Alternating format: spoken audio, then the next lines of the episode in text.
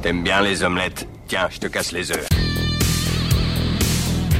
Quand deux hommes se réconcilient, ils doivent partager l'omelette de l'amitié. Ah tiens, ça c'est une belle coutume Compte là-dessus et bois de l'eau. Le Burlot, dans 20-30 ans, il n'y en aura plus. Y a pas quelques soissons avec de la bonne soivre, un porcelet, une chèvre en rôti, quelques signes blancs bien poivrés T'as encore faim, toi On va manger des chips T'entends? Des chips Ces amuse-bouches m'ont mis en appétit Salut à tous et bienvenue dans Sidoche et Bidoche, l'émission de la bonne bouffe et surtout de la bonne séance. Je suis accompagné de Chicken Sashimi. Bonjour. Bonjour. Et je suis Starlord, votre, votre liner, votre leader sur cette émission de qualité. On avait un amour certain pour le cinéma d'action et pour la bonne bouffe, donc allez, c'est parti, on peut unifier les deux. Donc, commençons par les choses les plus importantes. Qu'est-ce que t'as mangé à ce midi? Euh, ce midi, je me suis fait un petit saumon avec des tagliatelles fraîches, euh, sauce euh, maison avec crème fraîche, citron, aneth, sel, poivre et basta. Ah oui Ah oui, d'accord, le gars il commence bien là. euh, Comment dire? Bah, moi Eh, je. mais, eh, Ouais. Attends, attends, attends, hein, on a dit euh, bien manger c'est important. euh, je, je- j'applique euh, ce que je donne. hein. De toute façon, je pense que les auditeurs vont comprendre qu'on a un intérêt à faire ça, hein, de relier la, la nourriture et le cinéma, parce qu'on aime bien se cultiver et on aime bien manger, et c'est important de prendre soin de soi pour, euh, bah, pour sa santé, globalement, pour globalement, et puis pour sa culture aussi, c'est important. Et de là, Ah, bah, pour ses propres papilles, en vrai. ouais, les bonnes papilles. Apprendre à cuisiner, c'est bien. c'est, c'est... Vous voyez pas ça comme un truc de, de gonzesse, hein. c'est, c'est viril un mec qui cuisine bien. Mais moi, je trouve ça beau, hein. Un homme sensible euh, qui fasse à manger. euh. je sais pas toi, mais moi, ça me parle. hein. Non, mais On est là pour casser les préjugés et je pense que le film du jour est plutôt représentatif. Mais pour revenir sur ce que moi j'ai fait à manger, euh, ce que j'ai pu euh, boulotter, ce sont des penne accompagnés de poulet et de brocoli faits à l'italienne avec ail, oignon persillé et surtout une petite sauce au vin blanc. Voilà. Oh, fancy Voilà. Mmh. je me suis plutôt bien régalé et bien préparé euh, pour euh, le, film du jour qui est donc Predator qui est sorti le 19 août en 1987 en France, je précise en France.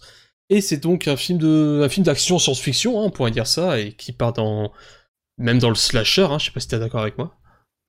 Ah, ça pourrait aller un petit peu dans... Ouais, remplacer les ados prépubères euh, pêcheurs euh, sur les, sur les bords euh, par des, des gros gars euh, virils et, et musclés euh, qui, qui suintent euh, de tous les, par toutes les pores de leur peau. Et ouais, on a un slasher, hein, quelque part. Ouais, ouais, c'est complètement un slasher. De toute façon, on va revenir plus en détail. Mais ce qui est déjà important à savoir dans un premier temps, c'est que c'est un film qui est réalisé par John McTiernan. Est-ce que ça te dit quelque chose? Euh, Alors, faut que je refasse ma culture cinématographique, mais oui, c'est un nom qui me revient. Mais après, je saurais pas, je saurais pas redire euh, ce qu'il a fait. euh. Alors c'est pas un problème, sachant que voilà, pour mettre un petit peu un contexte, on n'est pas là pour faire la science infuse, on n'est pas des grands connaisseurs en cinéma non plus, on est juste très passionnés euh, bah, de bouffe et de sidoche. Hein.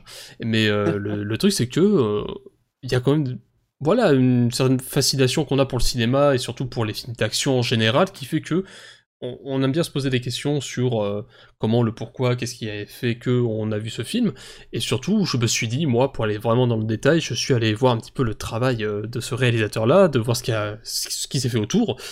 Et John McTiernan, du coup, il est notamment connu pour être réalisateur, euh, producteur, acteur et scénariste, qui, qui n'est pas rien puisqu'il a quand même fait Die Hard, The Last Action Hero, Rollerball, Ah oui, ah oui. voilà, ça c'est, on va dire, c'est trois grands faits d'armes, on va dire, au cinéma.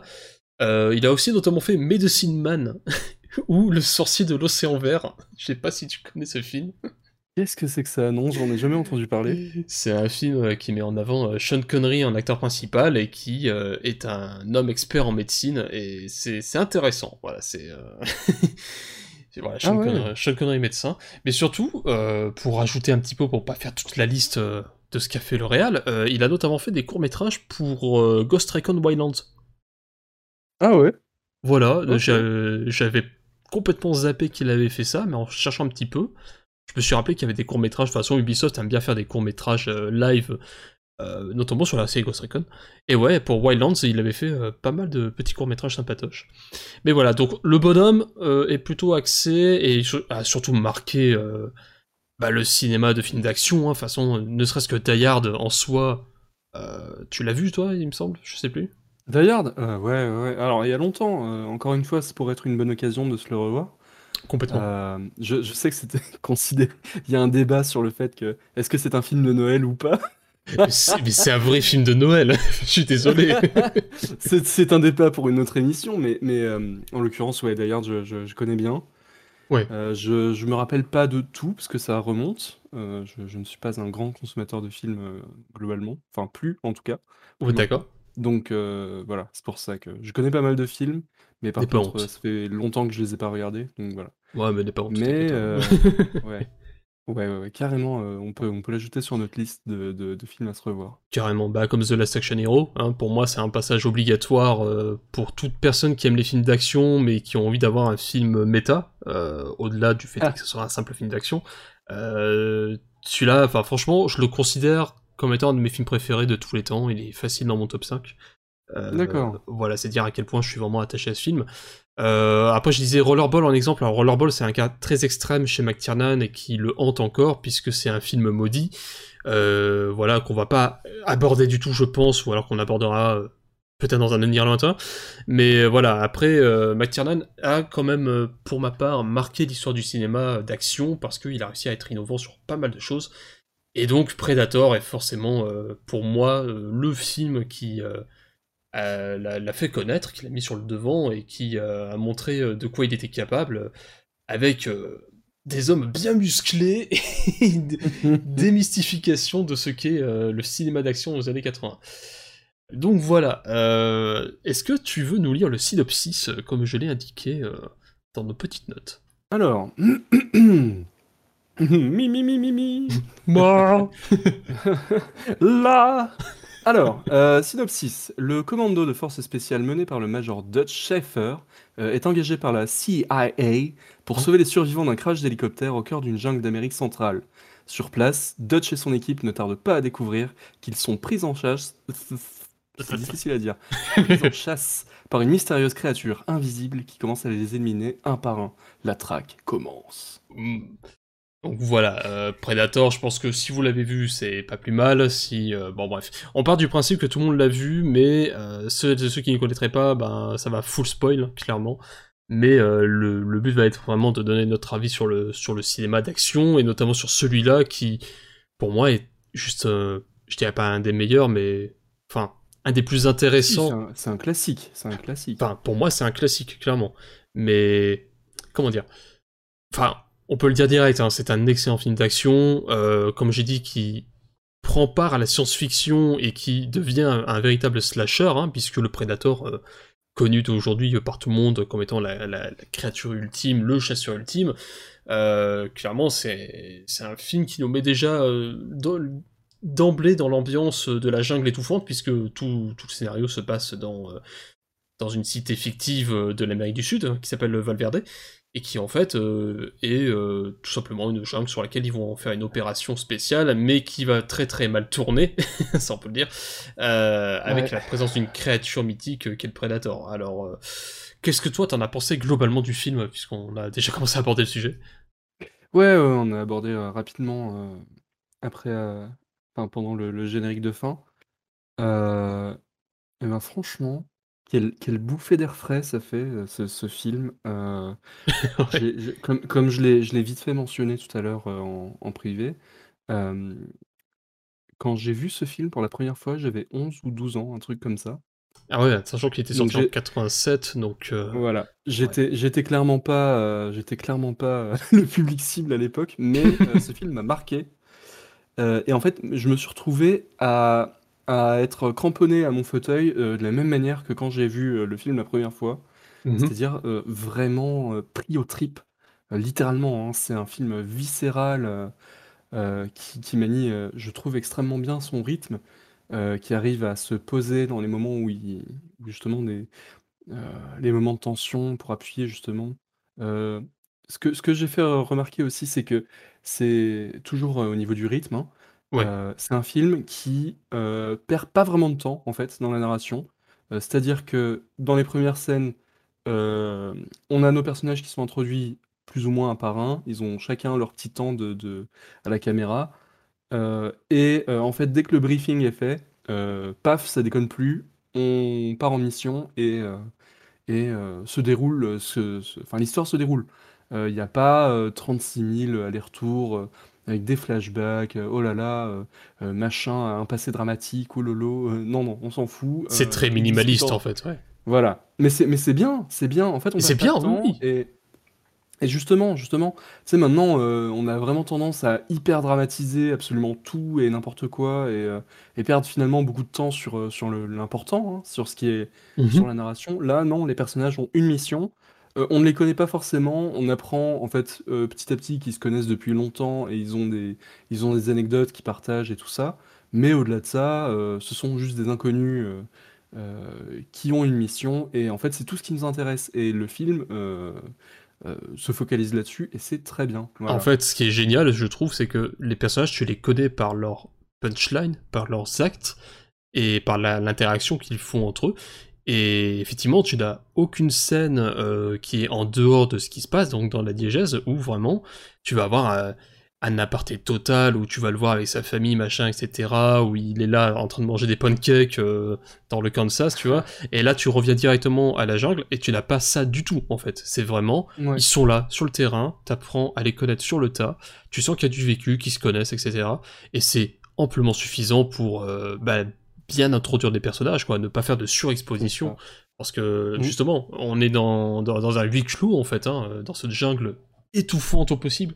Et dès le début, hein, à peine t'arrives, tu as un kilo de sueur sur toi qui, mais qui est visible à l'écran, quoi. Et ça, c'est quelque chose qu'on ne fait plus, quoi. Des gens qui suent euh, comme pas permis, euh, je crois pas qu'on on ait encore cet effet-là, qui pourtant est basique, hein, mais euh, c'est après c'est pour les biens de tournage, euh, c'est pour euh, parce Ouais, que ouais. Bah, le, le tournage a été chaotique, hein, de ce que j'ai compris. Oui, oui, bah, tu m'étonnes. Non, mais euh, justement, alors je voulais relever, il y a plusieurs trucs pertinents que tu as, dit. Euh, je voulais rebondir sur le fait que tu considères que ce film était un huis clos, ce qui est terriblement ironique quand tu vois l'immensité de la jungle dans laquelle l'histoire se déroule. Euh, mais c'est vrai que c'est traité un peu comme ça, en fait, et ça Ah oui. renforce l'angoisse présente et extrêmement pesante. Et euh, le dernier truc que tu as dit, euh, le côté, le côté euh, tout, tout le monde sue. euh, il- il- enfin, en fait, c'est c'est ce que, ce que je n'ai pas encore dit et ce que, ce que ça vient de me faire, euh, ce à quoi ça vient de me refaire penser. Ouais. Parce qu'en fait, ce film est extrêmement euh, connecté au corps, en fait. Euh, les, les- En fait, les personnages ont un corps. Et ça, c'est un truc que je ne vois absolument plus dans le cinéma moderne. C'est-à-dire que maintenant, si je compare Predator à, à, à des films, à des films d'action euh, modernes, euh, tu n'as plus du tout ce rapport à, à- au vivant, enfin au, à- comment dire, bah justement voilà, tout simplement le, le corps, le physique, le concret. Euh, tu as, euh, tu as des personnages complètement désincarnés, complètement décharnés, qui, qui, qui n'ont pas l'air vraiment vivants. Enfin, ça sent les jeunes euh, qui prennent des Xanax ou des trucs comme ça, tu vois. Là, euh, rien de tout ça. Euh, t'as des mecs euh, qui, qui ont un, un physique euh, sculpté par, le, par la dureté de l'armée, enfin, Hmm. des missions périlleuses et qui ont un corps adapté pour. Bon, quoique, en fait, trop musclé par rapport à ce qui se fait dans les forces spéciales, mais Ouais, complètement. tout, voilà. et t'as, et t'as cette connexion au réel, t'as la sueur, t'as le sang, t'as, t'as tout ça qui te ramène à une, espèce de dureté de la vie que tu, tu ne connaîtras certainement jamais euh, tant que tu ne te mets pas dans ce, ce genre de situation toi-même dans la vraie vie, ce que Mm. je ne conseille pas vraiment, hein, c'est pas très bon pour la santé. Pas très bon. non. mais, mais malgré tout, en fait, ça- voilà, t'as cette espèce de connexion à, de reconnexion justement au, au vivant, viscéral, euh, euh, la, la- ouais, tout ça, la, la- la sueur, la boue, euh, le, le- les, les- les insectes, le, le- toute façon, on- la terre, le feuillage. Enfin, t- je, je, je- tu sais, mais- bah, alors moi j'ai pas d'odorat, mais, mais j'ai quand même pu sentir, en- entre guillemets, euh, le, le- un peu cette, cette ambiance de, de, de, de la forêt avec l'homme euh, primitif au milieu, tu vois. Enfin, Ah oui, non, mais Vraiment, complètement. ce- De toute façon, McTiernan, il a réussi à représenter euh, la jungle euh, dans tous les sens du terme, en fait. Hein, euh, et là, Ah tu, ouais, ouais. tu la ressens, tu sens que ça, ça, ça colle sur la peau constamment avec... euh, Ah, mais ce, film a une texture. Ce film Ouais. a une texture, vraiment. Ouais, et, Tu- et, et je trouve que c'est un des rares films de, de, où ça se passe dans une jungle qui arrive vraiment Mm. à te faire retranscrire euh, ouais, cette peur de pas savoir où- sur quoi tu vas marcher, si tu vas tomber sur un boa comme sur un scorpion, enfin, et c'est bien montré. En plus, c'est montré à plusieurs moments, c'est bête, hein. Oui, Il y oui, a notamment le le plan de alors c'est qui c'est euh, Duke qui euh, dit tourne-toi où tu sens qu'il est un Ah, peu instable. Euh, ouais ouais euh, Mac Mac merci. Mac qui fout un coup de couteau dans le dos de Dylan et qui en fait lui fait retirer un scorpion. Tout se passait quoi entre temps juste une simple discussion et à aucun moment tu te dis putain il y a un scorpion sur son dos quoi. Et au fur et à mesure que tu avances mais c'est casse-gueule c'est Ouais, c'est instable. Et même des gens qui ont des années d'expérience, euh, qui apprennent à tuer, à, à faire des missions suicides, bah là, euh, ils peuvent crever à n'importe quel moment quasiment, et tu as le Mhm. danger constant. Et en plus de ça, tu rajoutes le Predator, qui, qui est quoi Euh, bah, la- Le chasseur ultime en fait. D'ailleurs, il n'y a pas vraiment d'explication sur pourquoi il est là, etc. Et ça, je trouve que ça renforce le côté mystique de, de la chose en fait. Bah, tout ce qu'on voit, c'est ce, c'est ce premier plan où t'as un vaisseau spatial qui va sur Terre et qui largue un truc. Voilà. Voilà, c'est tout ce qu'on a. Pourquoi, C'est tout. comment, c'est pas expliqué. Ce Non, qui... le film s'en fout. C'est un truc qui vient de l'espace et c'est tout ce que t'as à savoir en fait. Tu... Voilà. Le reste, euh... bah, t'iras voir l'univers étendu du coup, euh, ça t'intéresse, parce que du coup, en effet, Ouais. ce- ce- cette créature a été tellement marquante qu'il y a eu euh, tout un univers étendu extrêmement large euh, et assez dense. Euh, Il y a eu des comics qui ont été faits sur Predator. Euh, c'est, la culture des, des Predators justement euh, est vachement intéressante. Euh, je m'y suis un petit peu intéressé fut un temps. Euh, D'accord. ben, comme toi justement. euh, parce que j'avais découvert des cosplayers en fait encore très très marqués par le, par le design des, des- des créatures euh, justement par les Predators Ouais. Euh, et je m'y étais un petit peu intéressé parce que je me disais putain waouh euh, en fait euh, il y a encore des gens hyper passionnés alors que le film est sorti dans les années 80 tu vois. Enfin c'est je trouve ça dingue. Ah non, mais euh, une communauté c'est... aussi aussi active. Et, c'est là que j'ai découvert qu'en effet le, le, le, le lore était hyper vaste en fait. Enfin hyper vaste. Je me j'exagère un peu mais euh, en tout cas vachement plus dense que ce que j'avais que ce que j'avais imaginé en fait. Bah, de toute façon, tu peux Euh. pas étendre tout ça dans un film de 1h40, euh, sachant que tout se repose vraiment sur les personnages principaux, donc les humains euh, sculptés, comme on dit, mais qui finissent par mourir un par un, euh, face à, un- à une force qui les surpasse, et du coup, c'est normal pour moi que tu n'en saches pas plus, en fait. En fait, le, fi- le ça film aurait pas été pertinent.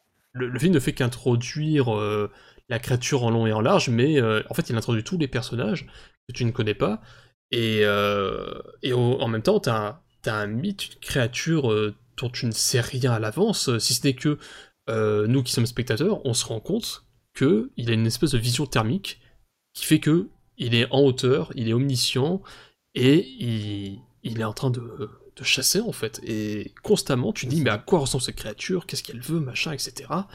Et au fur et à mesure des éliminations, tu vas te rendre compte qu'elle a des pouvoirs. Elle peut être invisible, elle peut tirer des lasers, elle peut avoir des lames rétractables, elle a un kit de soins intégré euh, dans le bras ou dans le genou, je sais plus, mais tu dis ok, ouais, ça c'est pas rien quoi. Euh, et après, vers la fin, tu comprends que la créature, elle a des osselets sur le corps en guise de trophée. Alors ça, ça m'a fait rire, mais que, carrément, il a un nettoyeur de crâne. Enfin, voilà. Ah, je sais pas si c'est, je sais pas si c'est le but premier de- du gadget, mais ouais, ouais, mais il est, enfin, tu, tu te rends compte que même, même sans, sans avoir, euh, à la base, je pense qu'ils avaient pas du tout euh, prévu euh, d'univers étendu sur la culture de ces, de ces aliens-là, mais, mais, enfin, rien qu'avec ce qui est montré, tu te rends compte que tu as affaire à une créature qui est là uniquement pour chasser. Mais Et- complètement, et, genre, tu te rends compte que toute sa culture, elle est orientée autour de la chasse et de la prédation. C'est ça. Et c'est hyper fort en vrai. euh, comme. euh, tu sais, euh, ouais. sans rien dire en plus, juste en montrant, tu vois. Ouais, mais ils ont donné une personnalité à la créature en plus d'un design de fou. Hein. De toute façon, j'attaquerai ça dans les anecdotes au niveau du design, de comment on en est arrivé à une créature pareille, parce que à la base, Emblématique, emblématique. on on n'était pas du tout supposé avoir ce, ce design-là, et encore moins, euh, bah ouais, ce- cet esprit-là, hein, on était clairement sur autre chose. Et on, on rigole d'avance parce qu'on sait de quoi il est question, mais c'est vrai que c'est super intéressant. Mais euh, ouais, donc on a littéralement un boogeyman, hein, euh, donc euh, un terme qu'on utilise dans les slashers pour désigner une grande icône horrifique qui va éliminer euh, les personnes et qui est une véritable légende vivante ou une terreur Voilà. locale en fait. Bah, j'ai l'exemple de Candyman. Bah, dans le film Candyman, on a Jason Voorhees dans Vendredi 13. On a Freddy Krueger bah, dans Freddy l'équipe de la nuit. Enfin voilà, tous ces grands êtres euh, euh, horrifiques, surnaturels, euh, finalement, qui arrivent à, à, à arriver dans, comme ça dans ta vie en disant oui, bonjour, bah je tue, et puis voilà, c'est cool. Mais lui, voilà, il Moi, chasse. ça me fait rire, bonjour. Voilà. Ma passion, c'est la chasse, et je te le fais comprendre. Et, et ça fonctionne super bien, quoi. Il y a une intelligence dans le design, dans l'exécution des scènes, des enchaînements, des meurtres, etc. Enfin, à Mhm. chaque meurtre, il y a une innovation, et tu fais putain, mais jusqu'où ça va aller, euh, tellement c'est pété, quoi. Enfin, vraiment, il est, il est Ah. pété. Ah. À chaque fois, tu te rends compte, euh, tu te rends compte de plus en plus à quel point la créature est intelligente et qu'elle euh, qu'elle fait ça. euh, elle, est comment dire extrêmement observatrice. Elle fait ça sciemment. euh, ce qui la rend d'autant plus terrifiante. Justement, c'est une entité, une entité chasseresse. Et ça la rend, euh, ouais, ça la rend terrifiante parce que tu, tu te dis, elle peut être n'importe où, elle peut même avoir de, de- de n'importe comment en fait. Enfin, Ouais. et, euh, et c'est ce qui est encore plus dingue, c'est que justement tout à l'heure euh, j'allais relever.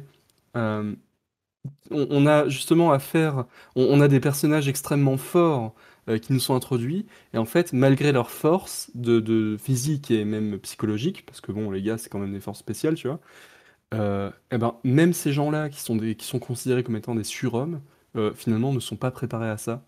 Et, et ces surhommes-là sont dépassés par un truc qui vient d'ailleurs, et quelque part, euh, ça les, ça les ramène euh, à se dire que bah, finalement, est-ce que on est encore en haut de la chaîne alimentaire Hmm. ou est-ce qu'il va falloir se battre euh, pour essayer de regagner notre place, tu vois? Enfin, Ouais, ouais, c'est- ça qui rend le, le film encore plus fascinant, parce que, en fait, le film, comme on peut le voir tel quel, on se dit, ok, c'est un, un film d'action, c'est la survie, on a des gros muscles, ok. Mais en fait, vraiment, avec de l'analyse et du recul, et de toute façon, euh, il y a une scène qui est marquante pour tout le monde, c'est le fameux, euh, euh, comment on appelle ça, le handshake, vraiment le... Ah. Au début, quand tu as Dylan et, et, Dutch, et Dutch. qui fait You son of a bitch et qui claque le muscle là comme ça. Nous, on a explosé de rire direct parce que c'est représentatif d'un délire en fait. C'est que vraiment ce côté macho, surmusclé, etc. Mais c'est littéralement Broforce, hein. C'est Broforce. Broforce. Et c'est en fait monnaie courante à cette époque hein, dans les films des années 80 où vraiment les bodybuilders c'était les stars euh, d'action, c'était euh, en tête d'affiche. On peut nommer Stallone, comme on peut nommer Schwarzenegger et bien d'autres, mais c'était vraiment euh, des, des- des films pour lesquels on avait l'habitude de voir des hommes musclés euh, au cinéma. Et vraiment, on s'est dit, bah, ok, c'est fini Ah euh, toute la dramaturgie qu'on peut avoir à droite et à gauche avec euh, de la subtilité. Là, non, non, non, c'est de l'action, c'est la canon. On y va, on fait péter le popcorn, et puis voilà. Sauf que là, Predator, ce qu'il arrive à faire, en plus de se donner une, une image hein, vraiment d'un film d'action surmusclé, bah, c'est que ces personnages-là surmusclés se font tous défoncer un par un, et du coup, euh, le mythe du actionneur euh, un peu bourrin, euh, comme on aime bien, bah, il en prend un coup en fait. Où vraiment tous ces personnages-là, bah, ils sont inefficaces face à la créature. Et c'est ça qui fait que je trouve que Predator est un, un pur produit des années 80, puisqu'il est contre ce qu'il a fait, ce qui a pu exister aux années 80. Euh, c'est vrai que ça prend un- une espèce de contre-pied en effet, dans le sens où, bah du coup tu mentionnais Last Action Hero par exemple, que je n'ai pas vu en entier, j'ai j'avais étudié des, des extraits par-ci par-là, Oui. mais euh, ça ou les Rambo ou, euh, ou les trucs comme ça où on était habitué à bah voilà avoir un, un héros euh, extrêmement fort euh, Américain et, aussi. et- hein. et littéralement littéralement invincible. Ouais. Bah là en fait on se rend compte que ça suffit plus en fait d'être l'incarnation du héros américain bodybuildé avec, avec sa mitrailleuse. Ça ne suffit plus. Parce que du coup là t'as un casting où être bodybuildé c'est la base et ben et, et être un, et encore plus être un survivant euh, enfin entraîné pour, euh, pour le combat euh, dans des zones hostiles, ben en fait ça ne suffit plus. Il va falloir se dépasser parce que là vous êtes sur un truc qui vous dépasse. Et donc, euh, donc ouais, ça, je pense que ça a énormément participé au fait que hum, ce film est vraiment chamboulé en fait euh, l'image du, du- de l'actionneur américain euh, des années 80 justement. Je pense que à partir de ce moment-là, je, je, faudrait que je vérifie du coup, mais je pense que à partir de ce film-là, euh, les films d'action n'ont plus été vraiment les mêmes. Tu sais, ça fait un peu comme euh, bon bah du coup je, les jeux vidéo, tu sais. Il y a souvent des jeux Mhm. vidéo quand ils sortent, on se dit ah bah tiens. euh, tel, jeu, tel type de jeu vidéo ne sera plus pareil après euh, la sortie de celui-là, tu vois. Ouais, Là, bien je sûr. pense que je pense que Predator a eu un peu cet effet-là sur le cinéma hollywoodien euh, à cette Complètement. époque-là, quoi. Je suis complètement d'accord. Dans le sens où vraiment, euh, bah, de toute façon, c'est, il est sorti en 87, c'était vraiment le, le déclin de ce genre-là quelque part, ou alors euh, c'était euh, les gens qui se disaient encore, euh, oui, mais ça va encore perdurer ce genre de, de cinéma euh, euh, sous testostérone, euh, sous le drapeau de l'Amérique, etc. Et là, tu vois bien que finalement, il n'y a plus de frontières, on s'en fout des origines, etc. C'est vraiment. euh, tu retournes à une bestialité, euh, vers, même à un côté primitif euh, où tu t'en fiches de tout ça, quoi. Parce que là, t'es. Il y a une force plus puissante qui surpasse tout ça et qui ouais, va au-delà du drapeau et du patriotisme, etc. Là, vraiment, euh, c'est non, non, c'est. Ouais, enfin, la glorification des héros, euh, je pense qu'elle se fait complètement jarter depuis ce film. Après, il suffit de voir Predator 2, donc je pense qu'on y reviendra, mais il y a clairement un truc où euh, euh, tu n'as plus ces héros surmusclés. Mais t'as quand même des, des personnages compétents, hein, parce que là t'es plus sur les forces spéciales aussi. Mais bon, euh, toutes les forces spéciales, comme tu l'as dit, ne sont pas forcément surmusclées ou n'ont pas euh, un biceps qui fait la taille d'une tête. Enfin, non, mais ça reste impressionnant. Enfin, alors oui, Schwarzenegger, voilà, c'est Mister Univers, certes. Mais quand on vous... Voilà, c'est une icône. Mais Carl Weather, Bill Duke, Gis Ventura, enfin, tous ces autres acteurs-là, euh, notamment Sonny Landman, Landam, hein, qui est Billy, Ouais. Bah, Putain, quel charisme aussi. et euh, incroyable. De toute façon, je vais revenir sur chacun des acteurs après, mais ils ont tous une gueule et tu sens vraiment que, euh, ouais, ils sont. euh, c'est c'est des, des statues, quoi. Enfin, c'est impressionnant. Et même quand tu as. Pourtant, euh, ça ne suffit pas. et ça ne suffit pas, justement, parce que je rebondis sur la violence euh, de l'action, de la mise en scène, hein, c'est c'est ouf, quoi. Je pense que, pour revenir aussi sur le cinéma de McTiernan, je trouve que le plan qui bah, fait très actionneur bourrin, euh, comme on pourrait euh, voir euh, à foison à l'époque, c'est le plan de, de Duke, où t'as une explosion dans son dos, et là t'as le minigun qui sort, et il te défouraille tout le monde, euh, quand ils attaquent le camp, là, au début, je sais pas si tu te rappelles. Euh, alors attends, je sais pas qui tu appelles Duke, mais il n'y a pas de Duke dans ce film. Attends, il y a pas de Duke, attends, attends.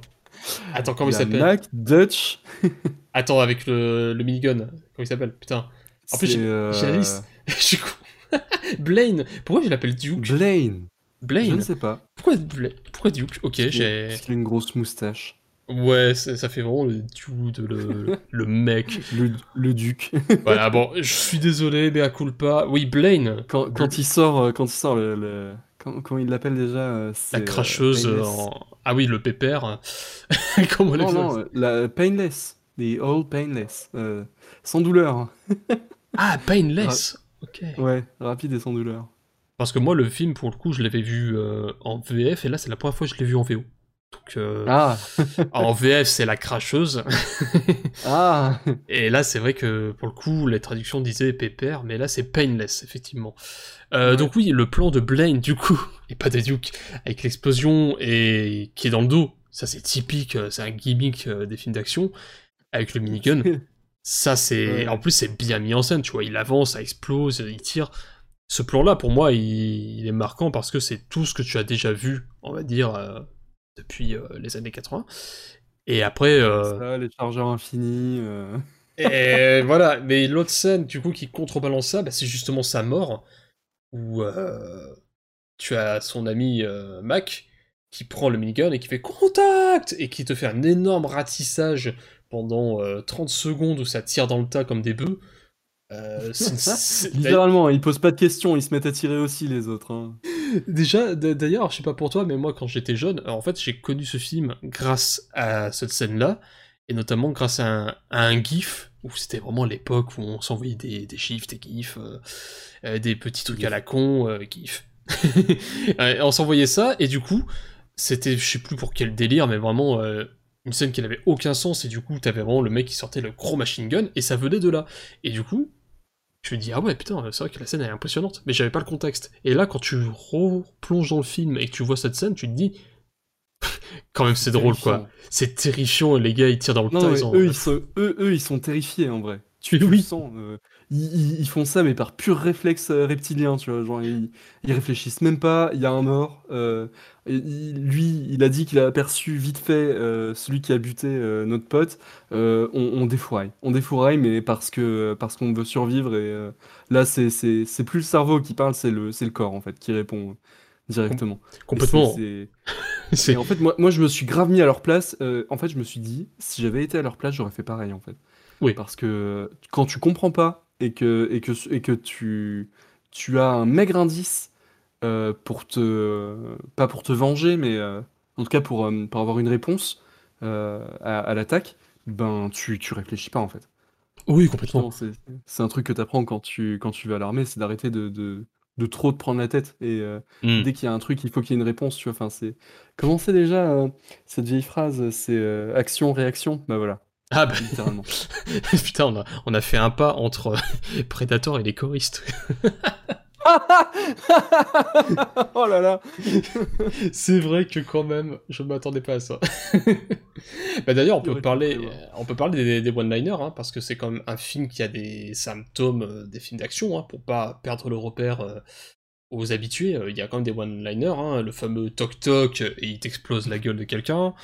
Euh, la scène qui nous a fait hurler de rire, c'est quand il lance le couteau sur euh, un des ennemis locaux, euh, il fait stay, stay down ou reste là, je sais plus comment il dit. Euh, c'est euh, un truc du genre stay sticked, sticked around ou un truc comme ça. Mais en gros, euh, ça te la cloue ou un truc genre. Ouais, voilà, il te lance le couteau, il te lance le couteau et t'as le bruit de l'impact dans le bois qui fait C'est un peu ridicule, mais ça fonctionne. oui, Euh, toujours. T'avais aussi à, quel, à- à quel point le mec a investi des points dans sa, dans sa caractéristique de force, quoi. Ça, force et charisme en l'occurrence. complètement. Euh, bah, t'as la scène notamment de Blind aussi, euh, où il s'est fait prendre quelques balles, il est en train de saigner, et je crois que c'est Pancho, je sais plus qui, qui lui dit euh, Mais t'es en train de saigner Et lui, il te dit Bah, j'ai pas le temps de saigner. Ça, c'est un mec Oh là là. Après, tu vois, par exemple, le fameux euh, Si ça saigne, on peut le tuer, qui d'ailleurs euh, est le nom d'un documentaire qui revient justement sur le tournage de Predator. Ah. Voilà, donc très intéressant, je pense intéressant. que. Ouais. Et une autre que j'aime bien parce que c'est quand même un, un des rares one-liners du personnage féminin, hein, qui est notamment Elpidia Cario, donc Anna dans le film, qui, euh, voilà, elle, c'est euh, le, bah, le seul élément féminin qui va euh, vendre euh, en plus, qui va surenchérir sur le côté mystérieux de la créature, de comme quoi il y aurait eu euh, des attaques, euh, des, des corps déchiquetés, etc. Et du coup, Ouais. euh, il y a une phrase qui, moi, me marque, c'est « Le diable qui fait de l'homme son trophée ». Voilà. C'est... C'est c'est- c'est littéralement ça. Et d'ailleurs, euh, je te, je, je, excuse-moi, hein, je, je, je rebondis là-dessus justement tant que tu y es. Euh, l'in- L'intervention d'Anna me fait réfléchir sur pas mal de trucs, c'est-à-dire que pour qu'un peuple, enfin en tout cas une, une peuplade locale euh, ait créé une espèce de mythos autour, de, autour du Predator, mais depuis des générations et des générations, euh, c'est-à-dire, je me suis posé la question, alors soit ce prédateur-là est là depuis longtemps et il chasse euh, régulièrement, soit c'est un peu le, le, sais, il y en a, ils partent en camping en, en vacances, ben en fait, euh, chez les Predators, euh, c'est différent, ils viennent en safari sur Terre, en fait. Genre euh, régulièrement, euh, c'est euh, vas-y mon fils, euh, prouve que t'es le meilleur et euh, ramène-moi les trophées. Et Mm. puis euh, paf, euh, ils te larguent euh, sur la planète, le temps d'un été euh, dans la, dans la forêt mexicaine, et, euh, et tu reviens pas. euh, Enfin, tu sais, je- du coup, je me demande si euh, c'est si euh, la, la, la peuplade locale a eu accès, enfin a eu euh, comment dire, contact avec une seule, euh, une seule créature, ou si c'est une espèce de relais parce que bon bah voilà, euh, la, la Terre c'est un endroit où il y a, tu peux te mesurer à des créatures intelligentes qui peuvent être un bon challenge, et en l'occurrence ben c'est un peu le baptême du feu pour les Predators, tu vois. Hmm. Est-ce qu'on a affaire à un vieux Predator ou est-ce qu'on a affaire à un jeune qui est en train de faire une espèce de baptême du feu, tu vois? Ouais, ouais, c'est vrai que ça, c'est une question que je m'étais posée, c'est que je me suis dit, s'il a été balancé dans la jungle, c'est pourquoi C'est pour passer un test, c'est pour... euh, Bon, moi, je pense que... semble de ce que j'ai retenu de, de l'univers étendu que justement, euh, vu qu'ils chassent pour, euh, bah, parce que c'est culturel chez eux, ils vivent pour ça. Euh, il me semble que la, la Terre est une, euh, est une planète de choix pour eux. Mais bon, voilà, c'est Oui, l'univers c'est un peu l'idée. Et, Ouais, c'est euh, c'est pas pris en compte dans le, dans le film. Donc, euh, Voilà, parce qu'on était ça fait vraiment quand aux même se poser des questions. Ouais, complètement, ouais. Je pense que la volonté de créer du lore part un petit peu de là, tu vois. Ouais, complètement. Ouais. Euh, bah du coup, je pense qu'on a déjà pas mal dit un petit peu notre avis sur le film. Hein. Clairement, euh, pour nous, c'est un énorme coup de cœur et un des meilleurs films d'action tout court, hein, je pense. Euh, Ah, Pour moi, c'est un, un classique indétrônable. C'est un classique qu'il faut, pour moi, absolument voir si on est intéressé par le cinéma d'action, euh, surtout sur la fin des années 80. Je reviens encore là-dessus, mais vraiment, hein, c'est, faut se dire que à cette époque-là, c'était beaucoup de films où c'était vraiment toujours le patriotisme, les gros muscles, les machins, etc. Mais là, vraiment, Bah, Moi, c'est pas ça qui me dérange, justement. Euh, bon, euh, j'ai rien contre toutes ces valeurs-là, mais en fait, justement, moi, ce que je là où je trouve que ce film tire son épingle du jeu, c'est qu'il le fait différemment, et dans le sens où c'est pas le, le- le centre d'intérêt du film. Euh, l'intérêt du film, c'est de, de... c'est un, énorme travail d'ambiance et Oui. d'angoisse. Voilà. Mm. Euh, ça, ça se vend comme un film d'action, mais en vérité, c'est un, film d'angoisse déguisé, tu vois. Bah, Et c'est extrêmement malin, je trouve. C'est un film d'action déguisé euh, en un film euh, d'horreur en fait. Hein. Sous le masque, c'est véritablement un film d'horreur où. euh, alors, horreur dans le sens où je retourne sur le genre slasher. hein. Moi, j'insiste vraiment, c'est un Ouais, slasher. ouais, ouais. Mais euh, surtout pour dire que. Bah, je voulais dire un truc avant, tu me coupes et c'est pas grave parce qu'on Oh. C'est ta faute, voilà. Oh non, Ah, hein. le vilain. C'était pas très intéressant de façon. Euh, du coup, on peut enchaîner sur, euh, bah, sur les acteurs et après on peut venir sur les anecdotes euh, et l'impact du film. Euh, bah, acteur Mhm. principal qui est Arnold Schwarzenegger. Est-ce qu'on a vraiment besoin de dire qui c'est, qu'est-ce qu'il a fait, machin Bon voilà. Euh, J'ai appris il y a pas longtemps euh, que qu'avant de venir aux États-Unis, il avait euh, déjà fait une brillante carrière dans l'immobilier. D'accord, ouais. Ce qui est, ce qui est quand même assez dingue de se dire que ce mec, euh, pendant une partie de sa vie, enfin en tout cas avant de venir aux États-Unis, a vendu des propriétés en Autriche. Ah ben après c'est pas pour rien qu'il a fait était, son beurre, et a fait une partie de son beurre là-dessus, tu vois. C'est pas Avant pour de rien partir qu'il est aux devenu aux gouverneur. hein. États-Unis. Hein? C'est pas pour rien qu'il est devenu gouverneur après, je pense. Ça a beaucoup joué. Euh... Je sais pas. euh, Bah, c'est- je pense que ça a été pour beaucoup de choses. euh, Il a, il a un côté emblématique, mais Oui. euh, je pense qu'il y a, il y a aussi ce côté un peu businessman où du coup tu sais que le mec gère bien. Enfin, il sait ce qu'il fait, tu vois. Oui, voilà, c'est Et ça. gé- généralement, quand un mec s'engage en politique et qu'il a un background solide derrière, c'est un indice de confiance généralement. Donc bon. Complètement. de toute façon, voilà, Schwarzenegger, on va pas venir en détail, mais bon, voilà. euh, en gros, moi, si je devais conseiller un truc, c'est Terminator. un Predator. Voilà, euh, quand t'as fait à la fois un film comme Predator et Terminator, enfin, pour moi, t'es euh, devenu une icône, et de toute façon, c'est une icône, hein, clairement, euh, voilà. Du coup, après, Carl Weather, donc Dylan, acteur que j'aime beaucoup, pour plein de raisons. Déjà parce qu'il joue Apollo Creed dans les films Rocky, Que je n'ai pas vu du coup. que tu n'as pas vu malheureusement. Je suis passé à côté d'extrêmement, euh, enfin beaucoup beaucoup de, de- de films emblématiques euh, Voilà, durant ma jeunesse parce que j'avais des parents euh, un petit peu, euh, un petit peu, comment dire, restrictifs euh, sur ce que j'avais le droit de visionner ou pas quand j'étais gosse et, euh, et bizarrement j'ai pas pris le temps de, de les voir après euh, euh, quand j'ai Ah. eu le, eu temps. Donc euh, ouais non, faut, mais du coup en l'occurrence ça fait, ça peut faire de très bonnes occasions de, de, de, de voir des films et d'en reparler après. Hein. Après, les Rocky, euh, t'en as beaucoup hein, maintenant. euh, faut- en comptant les Ouais, cris, en sais. comptant les cris de justement qui sont les, les dignes suites hein, et qui euh, au début pareil. ont fait peur un peu à tout le monde parce que ça faisait un peu office de ah il tire sur la corde d'une licence etc. Sauf que ça sert encore plus le propos de base donc du coup c'est un la, la, la saga saga ou série Attends, une série, c'est ce qui se suit, ouais. Je dirais une saga parce que bon. Saga, on va garder le terme saga.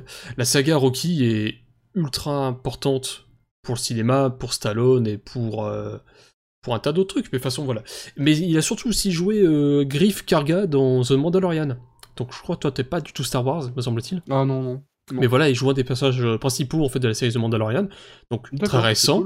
C'est ultra cool, sachant que voilà, euh, l'acteur, voilà, depuis les années 80 jusqu'à maintenant, il est toujours actif. Et il a toujours sa magnifique moustache que, que j'ai envie d'exposer sur... merveilleuse pornstache. Ah, mais la panstache, c'est euh, ça aussi, c'est un truc typique des années 80, et bah, de toute façon, le personnage de, non pas Duke, mais Blaine, voilà, lui aussi, tu vois, c'est vraiment une gueule euh, incroyable. Euh, mais ouais, la fameuse porn stash euh, qui fait de Carl Weather quelqu'un de, de très sympathique à mes yeux. Euh, bah ensuite, je, je voulais parler bah, de LPD Acario, donc euh, Anna. Alors elle, euh, ce qui est intéressant, c'est que elle a joué dans pas mal de films en tant que rôle secondaire, mais il semblerait qu'elle va être dans le rôle principal d'un film en 2021. Euh, notamment le film Madresse. Alors Madresse, je te fais le synopsis. Un couple mexicano-américain qui attend son premier enfant s'installe dans une communauté de migrants en Californie dans les années 1970. Bientôt, la femme commence à ressentir des symptômes étranges et des visions terrifiantes. Voilà. Donc un film d'épouvante horreur euh, qui... euh, voilà, euh, on n'en sait pas plus, mais le fait est de savoir que cette actrice, pour moi, qui a déjà joué dans d'autres films, hein, elle a notamment joué Connie Tempest euh, dans Cette vie, un film avec Will Smith assez touchant, assez marquant. Et elle a notamment aussi... Alors, je l'ai pas vu, mais je l'ai noté parce que vraiment ça m'a surpris. Elle joue Hermenegilda dans Tortilla Heaven. Qu'est-ce que c'est que ça voilà, le nom est parfait et c'est une comédie américaine qui est sortie en 2005. Euh, je n'en sais pas plus, mais en tout cas, j'ai vraiment envie d'en savoir plus sur euh, la filmographie de cette femme. Parce que je sais pas, euh, mais Tortilla Event quoi. Monsieur le producteur, à quel point est-ce que vous voulez que ce film soit mexicain? Yes oui, en plus, bah, elle, elle est clairement mexicaine hein, dans Predator. Elle nous fait bien comprendre que au tout début, elle parle. Allez, c'est une Comme- latina. Oui, oui, non, mais c'est, c'est- non, non, mais ça me fait rire le, le- le côté ultra cliché euh, qu'ils ont choisi. mais pour le- pour le- c'est- voilà. Après, je, je- je- j'ai aucune idée de ce, de- du, du propos du film, mais ça me fait marrer. Enfin, façon comme là, euh, Madresse, c'est un film où c'est un couple mexicano-américain. Enfin, ouais. Voilà, on reste sur les origines mexicaines. même, euh, c'est- voilà. C'est, c'est une latina, elle, euh, elle joue bien la latina. Voilà. quoi. Ensuite, donc, Bill Duke. Non, attends. Quoi? Oui, euh, voilà, c'est ça pour ça que je disais Duke. En fait, Bill Duke, euh, c'est l'acteur qui joue Mac, en fait. Ah Donc, je- je lis Alors, les notes, euh, C'était très méta du coup. Ouais, méta, mais le méta nul, quoi. C'est. Euh, bah, Bill Duke, voilà, c'est une grande gueule, c'est quelqu'un qui nous a quittés il y a, il y, a, il y a peu de temps en plus. Pareil, enfin, de toute façon, tous ces acteurs-là, je les, je les aime beaucoup, tu vois. euh, et t'as pas besoin de savoir leur passé ou quoi. Enfin, vraiment, ils sont tous attachants d'une certaine façon. Mais euh, voilà, ils jouent notamment dans Commando. le fameux Commando. Que je n'ai euh, pas vu et que j'ai très envie Ah c'est un, film emblématique de Schwarzenegger. c'est ouais. obligatoire. Pour moi, c'est obligatoire. Mais oui, oui, je sais, je sais. Pareil. joue Encore cool, une putain, fois, j'ai étudié des scènes de Commando, mais j'ai- jamais eu l'occasion de voir le film en entier. Ça me, ça me frustre énormément. Ouais, faut savoir que le film est sorti en, en 85, donc soit euh, deux ans avant. Deux ans avant euh, avant Predator. Ah ouais, bah ouais. Et euh, truc encore plus surprenant pour moi, deux autres faits d'armes. euh, J'en note au moins deux ou trois par chaque acteur pour pas faire trop long. Mhm. Il joue Kauter dans Mandy, euh, qui est un film sorti en 2018 avec euh, en rôle principal Nicolas Cage, qui est un film qui divise pas mal pour, pour les fans ou les non-fans de Nicolas Cage. Euh, je peux pas en dire plus, faut vraiment aller se renseigner, euh, mais vraiment c'est quelque chose d'assez euh, assez particulier. En fait, c'est vraiment le film où on te dit, ok, ça c'est le film qui fait que Nicolas Cage est un putain d'acteur. Et t'as tous les gens qui n'aiment pas Nicolas Cage qui sont là pour dire non, c'est un mauvais acteur. Sauf que là, on va mettre Nicolas Cage dans un film qui est euh, assez viscéral, assez violent. Et donc là, euh, j'en dis pas plus, mais il faut vraiment aller se renseigner. Mais en tout cas, voilà, Bill Duke euh, a joué dans ce film et je pense que c'était peut-être l'un de ses derniers rôles. Donc c'est ça qui est important. Mais ce qui est encore plus fou, voilà, alors accroche-toi à ta chaise. Il est réalisateur de Sister Act 2. Sister Act, c'est quoi ça déjà? C'est la comédie. avec, euh, Whoopi Goldberg? Oui. Il est le réalisateur de Sister Act 2. Voilà. Quand j'ai revu cette info, je me suis dit, ok, c'est cool. c'est trop, genre trop cool. Euh, ensuite, j'enchaîne avec euh, Gis Ventura, donc Blaine, qui n'est pas Duke. Euh, alors lui, pour le coup, Jesse. Ah, à chaque fois que je vois ce prénom, je repense à Breaking Bad. Jesse. We need to cook. Euh, bah, lui, il fait pas la coke, alors quoi que j'en sais rien, mais il a joué notamment Captain Freedom dans Running Man en 87, donc la même année. Alors j'adore Euh, ce Running nom. Man, Est-ce que je l'ai vu celui-là? Je ne suis Pareil, grand film d'affiche pour Schwarzenegger. Un des moins en- un des moins populaires, on va dire, dans la liste des films de Schwarzenegger pour moi. Euh, alors, il a joué. Est-ce que c'est pas celui-là où il, il- il dit à une cabine téléphonique euh, Drop the cookie down Non, non, ça c'est euh, le C'est pas celui-là? la, la course aux jouets, ça. Oh merde, ah d'accord. Non, Running Man, c'est encore autre chose. Euh, il a eu un rôle principal dans Abraxas Gardien de l'univers. Euh, et voilà, il joue Abraxas, un film sorti en 90. Un des rares films de science-fiction, euh, on va dire pas du tout connu, vraiment en mode série B, mais qui euh, a, a, été un des rares rôles principaux pour Gis Ventura. Mais surtout, surtout, voilà, mets-toi bien l'image de Gis Ventura, donc Blaine, qui est notamment à la tête d'affiche d'un documentaire qui s'appelle mm. Conspiracy Theory, où d'ailleurs on apprend que c'était un ancien gouverneur du Minnesota. Voilà, donc oh. finalement, il n'y a que des gouverneurs. Il y a que des gouverneurs. Et en fait, voilà, Gis Ventura, il part enquêter sur diverses conspirations au thème polémique. Il se rend sur le terrain accompagné d'une équipe d'enquêteurs et fait valoir son statut et sa carrure d'ancien catcheur pour obtenir la vérité. Voilà. Waouh Rien que ça. J'ai envie d'aller plus loin et de regarder ça. Oh, c'est trop bien Ça vend du rêve. Franchement, ça vend du rêve. Euh, voilà, donc en plus d'être euh, un ancien catcheur, c'était aussi un ancien gouverneur. Donc ce mec a vraiment euh, tout fait et il a fait des documentaires. Enfin bon, voilà, c'est voilà, ce, ce mec est, est, incroyable. Euh, Sonny Landman, donc Billy. Je pense que moi, Billy dans le film, c'est clairement un de mes personnages préférés. Je ne sais pas ah, toi. Pareil.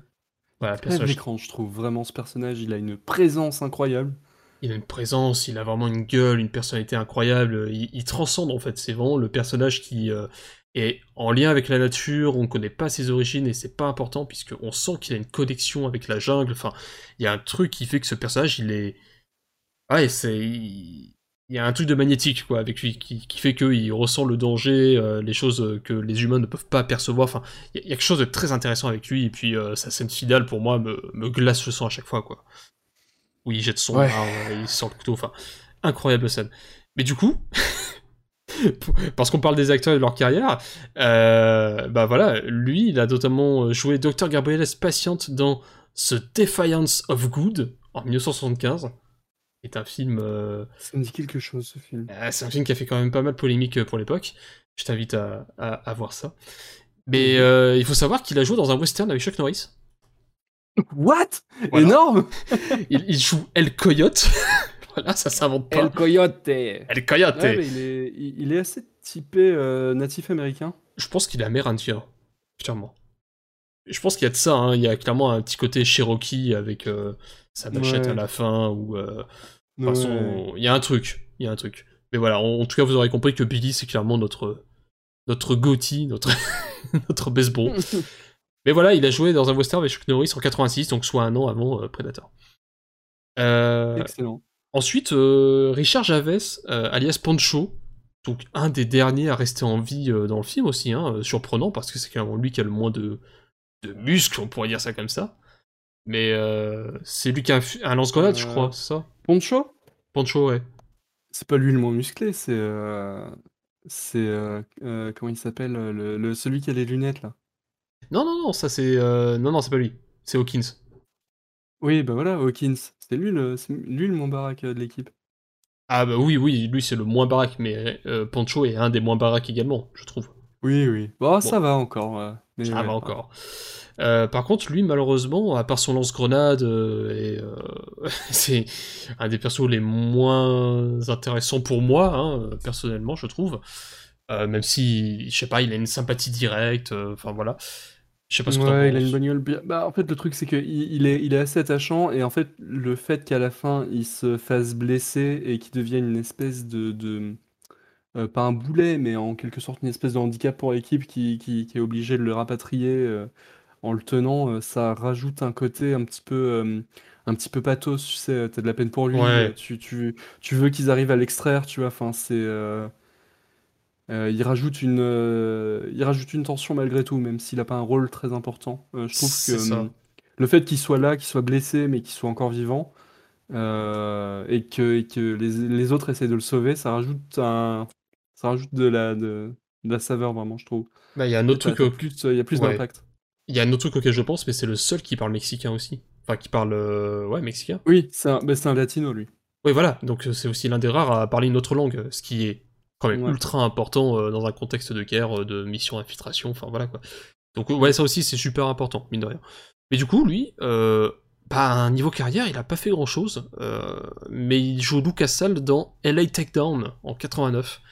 Donc, euh, pareil, un petit film d'action euh, thriller euh, sympatoche. Ensuite, alors je l'ai quand même noté là-dedans, ben c'est.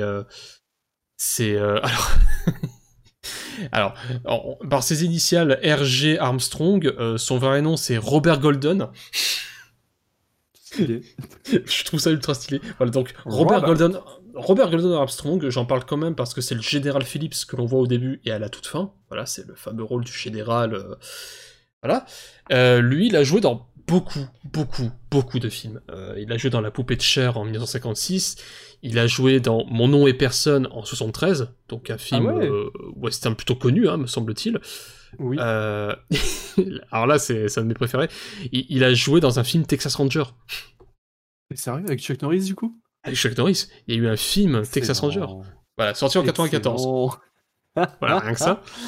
Et Ouais. encore plus surprenant, euh, il a joué dans un Vendredi 13. D'accord. Voilà, donc il joue dans Vendredi 13 ou L'entrepôt du diable. le nom me fait rire. L'entrepôt du diable, en, bah, sorti en 87. euh, donc la même le, année. le diable a une petite entreprise en logistique euh, quelque part. euh. Oui, bonjour, c'est ici Sodome et Gomorre. Putain. Ah, j'adore. J'adore. Mais ouais, c'est surtout quelqu'un qui a une gueule pour le Far West, et c'est pour ça que je, je n'ai pas fait toute la liste, mais il a joué dans beaucoup, beaucoup de Far West. Ah, comment tu le dis? C'est mais c'est vrai qu'il a une gueule un petit peu à la à la Beatball, quoi, tu vois, vraiment. euh, non, euh, comment il s'appelle? George. Abitbol John Wayne. C'est vraiment John Wayne, quoi. Et, Un euh, peu, ouais, un peu. Ouais, je sais pas, il a une gueule euh, à ça, quoi. Il est charismatique, ouais. C'est ça. Mais bon, dans le film, il a pas un rôle très très important, je trouve. Euh, C'est juste, euh, voilà, je suis le chef, euh, voilà. Faut rappeler euh, qui est le patron. Mais sinon, euh, bah, personnage qui pour moi est quand même important, euh, non pas pour son rôle, enfin, si pour son rôle, du coup, euh, bah, c'est Hawkins, donc joué par Shane Black. Euh, oui, oui, du coup, bah, c'est lui qui a la radio déjà, et euh, C'est le c'est la geek, hein. première victime du, du Predator. c'est le tech, hein, clairement, c'est lui qui a la technologie, euh, qui fait du repérage. euh, et c'est aussi le personnage qui fait les blagues de merde que j'aime beaucoup. Parce- c'est putain de blague de beauf. Alors c'est très beau, mais en fait ce que j'aime beaucoup c'est que du coup tu comprends que le gars sort des blagues de son magazine ou on ne sait quoi. La première qu'il fait avec Billy, euh, il y a un regard de tueur qui fait que ta blague elle est pas drôle. Et la deuxième fois, un peu plus loin, après avoir fait euh, un énorme massacre, euh, il te rebalance une blague dans le même genre. T'as un long silence, et là t'as Billy qui éclate de rire. Et je sais pas, tu, te dis, il aurait pu l'envoyer chier de nouveau en disant putain c'est pas drôle. Et là, t'es surpris de savoir que Billy il rigole à cette blague, et je sais pas, ça rajoute un côté ultra sympathique qui fait que. Ouais, bah on se part quand même, quoi. Enfin, je pense qu'il y a- je pense qu'après après une scène comme ça, il y a vraiment besoin de relâcher la pression en fait. Donc, euh, tu sais, euh, même Ouais. si bon, Et même pour un personnage super, comme. super marrant, Oui, c'est un peu bas du front. Mais justement, moi, alors moi j'aime bien, j'aime bien ces blagues-là. Comment dire? Elles me font pas rire, mais j'aime bien le principe que euh, à cette époque-là, on pouvait faire ce genre de blagues, tu vois. Ouais, Ça, voilà. ça serait impensable à notre époque. Et là, il y a un Pour de, contexte, mauvais- clairement. pour de mauvaises raisons, tu vois. Là, pour moi, il y a un contexte parce que, en plus, ça marque. La blague fait rire vraiment le, le personnage le plus silencieux et le plus. euh, on va dire. euh, euh, au-dessus d'un point de vue mental et, et psychique, tu vois. Celui qui est en lien avec la nature et tout. Et lui, il, rigole- il rigole à vraiment une blague de beauf. Et, je sais pas, il y a un petit côté où. Putain, la, la Bah, blague, tu- est, la blague est dégueulasse, tu te rends- mais tu rigoles, quoi. Tu te, rends- tu te rends compte qu'ils sont un peu tous terre à terre finalement, et ça les rend plus humains, quelque part. Ouais, ouais, ouais, complètement. Mais c'est ça qui fait que t'as une sympathie pour eux, de toute façon. Et donc Shane Ouais. Black, voilà, donc c'est le premier à se faire éliminer, donc voilà. euh, euh, mais je sais pas, lui aussi, il avait l'air euh, intéressant sur le sujet. Mais en fait, pourquoi euh, est-ce que je le mets en dernier? C'est parce que ce mec, c'est pas, c'est pas n'importe qui, c'est quand même une personne qui est, est notamment scénariste pour The Last Action Hero. Donc voilà, rien que ça. Ah ouais? Ouais. Ah ouais Et encore plus intéressant, c'est qu'il est notamment réalisateur de Iron Man 3. Ah, t'es sérieux? Ouais, ouais, et Ah, encore c'est lui Ouais, mais encore plus fort, il est réalisateur de The Predator. Euh, Qui est sorti en 2000... 2018. Euh, ouais Ah c'est ouais le, c'est le dernier film Predator en date qui euh, que je n'ai pas vu, mais dont j'ai entendu beaucoup de bien et en mal. Ah ouais. Bah, apparemment c'est un bon gros nanar, mais euh, moi j'ai très très envie de le voir. Mais voilà, faut savoir, entendu aussi, ouais. mais faut savoir que ouais, c'est lui qui a, qui a donc réalisé euh, bah, ce, le dernier film Predator en date. Donc je trouve ça super intéressant euh, de savoir que de toute façon, tous ont contribué à, à- à- à prolonger des carrières d'acteurs euh, et surtout à- dans le métier du cinéma. hein. De toute façon, euh, on voit que la plupart sont scénaristes, producteurs, etc. Mais ouais, euh, Shane Black euh, a aussi notamment réécrit certaines lignes euh, dans, euh, dans le film. Et du coup, bah, c'est là on va passer aux anecdotes et impacts, comme on a pu le faire un petit peu avec les acteurs. Bah, du coup, voilà, euh, Shane Black, donc, qui joue le geek, en fait, il a réécrit euh, des pages de script pour donner plus de consistance au personnage, dont son propre perso, pour notamment les blagues. Voilà. Que- D'accord. il s'est dit, bah ouais, faut quand même un peu se décontracter du gland, quoi, tu vois. Et du coup, bah, il s'est vraiment dit ça, et il s'est dit, bah tiens, mon personnage qui, qui est juste un geek de merde, etc. Enfin, je suis un peu méchant en disant ça, mais en vrai, voilà. Non, c'est le, techie, voilà, Le, ça. Le, le techie, le techie. Bah, le techie, lui, bah, clairement, euh, en fait, euh, tu... il a une personnalité, voilà. Part des blagues de merde. Bah, C'est vrai que sans ça, il aurait été peut-être un petit peu trop transparent et euh, Oui. on l'aurait juste vu comme une victime en fait. Et c'est pas, c'est pas vraiment ce qu'on veut en fait. Euh, je, je pense que même si bon, le choix des blagues était pas ouf, Ouais, ouais. euh, euh, en fait, le- ça oui. donne plus l'impression, une impression de cohésion à l'intérieur de, de l'escouade. Euh, et qu'il est pas, il est pas juste une victime, c'est un membre à part entière et il s'est fait avoir euh, ben, comme n'importe quel, lequel- n'importe quel autre en fait, tu vois, aurait pu se faire avoir, tu vois. C'est ça. Et le fait est qu'il meurt en premier, c'est un petit peu. Alors là, attention, je vais euh, m'auto-gratuler, mais c'est euh, fini de rire, quoi. C'est vraiment. il est mort. le seul gars qui pourrait sortir une blague après un, un génocide ou quoi, ben il est mort. Et tu fais, ok, bon là, on rigole plus, quoi. Vraiment, ça devient sérieux. euh, Ah, et là, on ouah, fait face à quelque chose de que- supérieur. Est-ce que c'est vraiment un génocide si on tire sur des Russes?